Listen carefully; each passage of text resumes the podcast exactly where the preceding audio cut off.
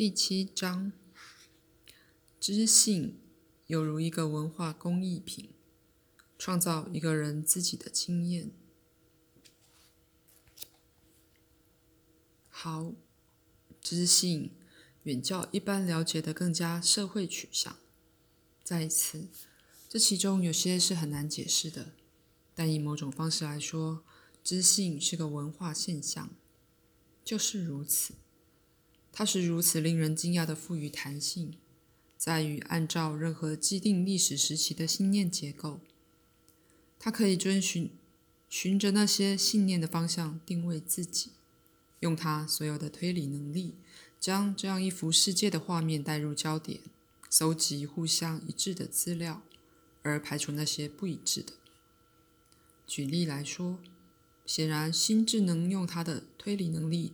而达成下面这样的结论：在世界的运作背后，有一位唯一的神，或有许多神，或神只是个幻想，或世界本身是由没有合理解释的来源要出的。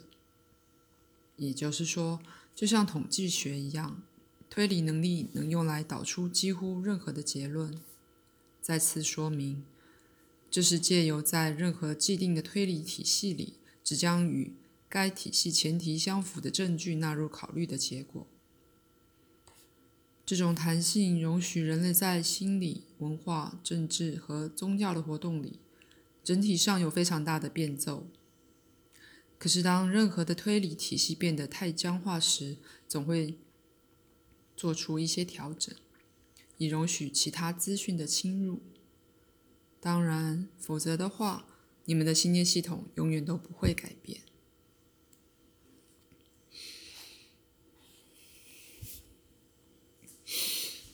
你们的族类与其他族类共享一种对同类的亲属感，这是一个了不起的相互取予的概念。于是，一般而言，你们对大家同意的实相合理画面是什么？最后有了一种共识。你们的体系曾对许多经验表示不赞同，认为他们是逆向的怪癖行为。导因于你们的信念系体系曾将行为体制化，并且如此狭隘的界定了正常。我想强强调的是，知性是社会取向的，当然，知性是特别适合对文化资讯反应的。他想要以别人心智看世界的方式去看世界，皆由那种行动形成了你们的文化环境，你们感到骄傲的文明。那么，知性帮助你们族类转化他自己自然的目的和意图，自然人的目的和意图，成他们合适的文化脉络，以致自然人拥有的那些能力。能够对当代文明有益，那些目目的和意图，真的是改变了世界。知性的期望和意图自动自发地激发适当的身体机制，以带来必要的环境互动，而透过你的知性来表达意图，指导你对世界的经验。在这儿，我是为了我们的讨论而谈知性，但要记住。它处处都是受到保护的。换言之，它是有后援系统的。如果知性相信世界对存在是个威胁的话，当然，那个信念将改变其意图，因而改变了身体的活动。那么，知性信念的运作就如有，就有如强大有力的暗示，尤其是当知性与那些信念认同，以致在。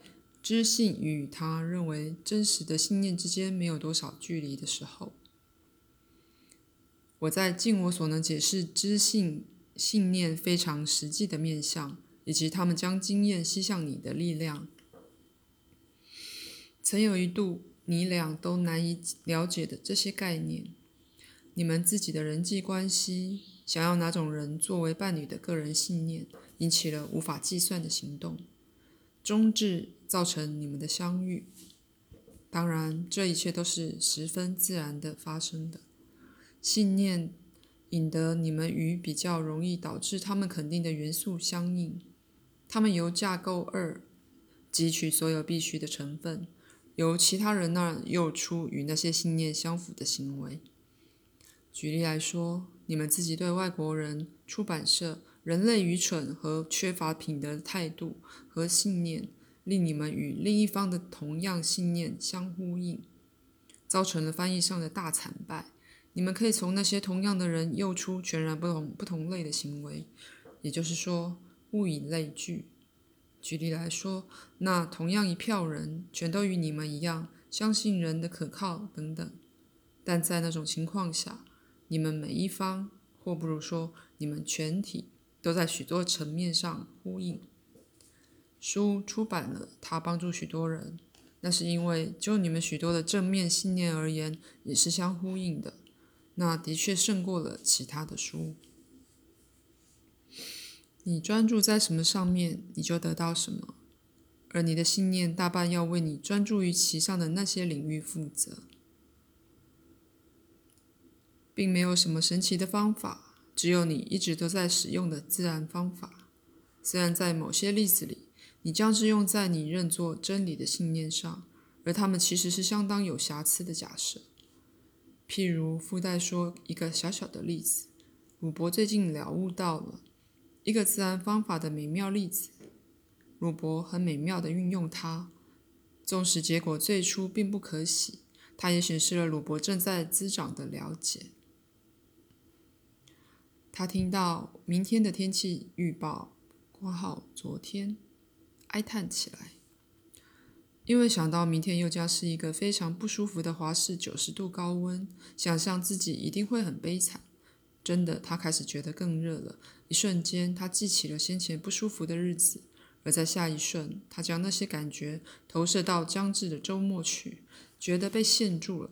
在这过程中途，他试图觉察自己的思路，但他认为自己的身体受不了那热度，而这信念胜过了他想改变自己思绪的企图。因此，他们一直继续回来，差不多有十分钟之久。不过，他继续提醒自己，无论如何，今天他都不需要去担心明天。他告诉自己，那预报可能是错的，而他开始以知性来堆积证据。那证据多少可以带来一个不同、比较有利的经验。他借由认出先前曾以老法子建立起的画面，借由搜集所有符合他的证据而做到这点。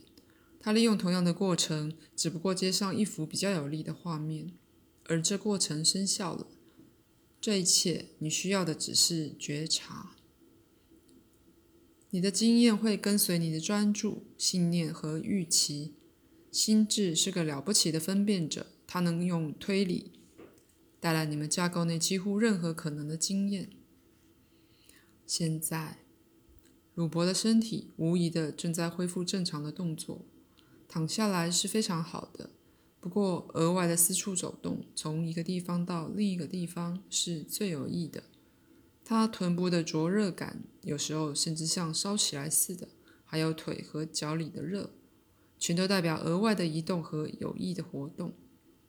有时候在晚上走动可能令他感觉不舒服，但当身体躺着休息时，他正以某种方式激发自己。叫他每一天写一首诗，并且画一幅墨笔素描。他有过这个想法，那是个好想法，能同时使身心两者都在放松。我认为你画的狗非常棒。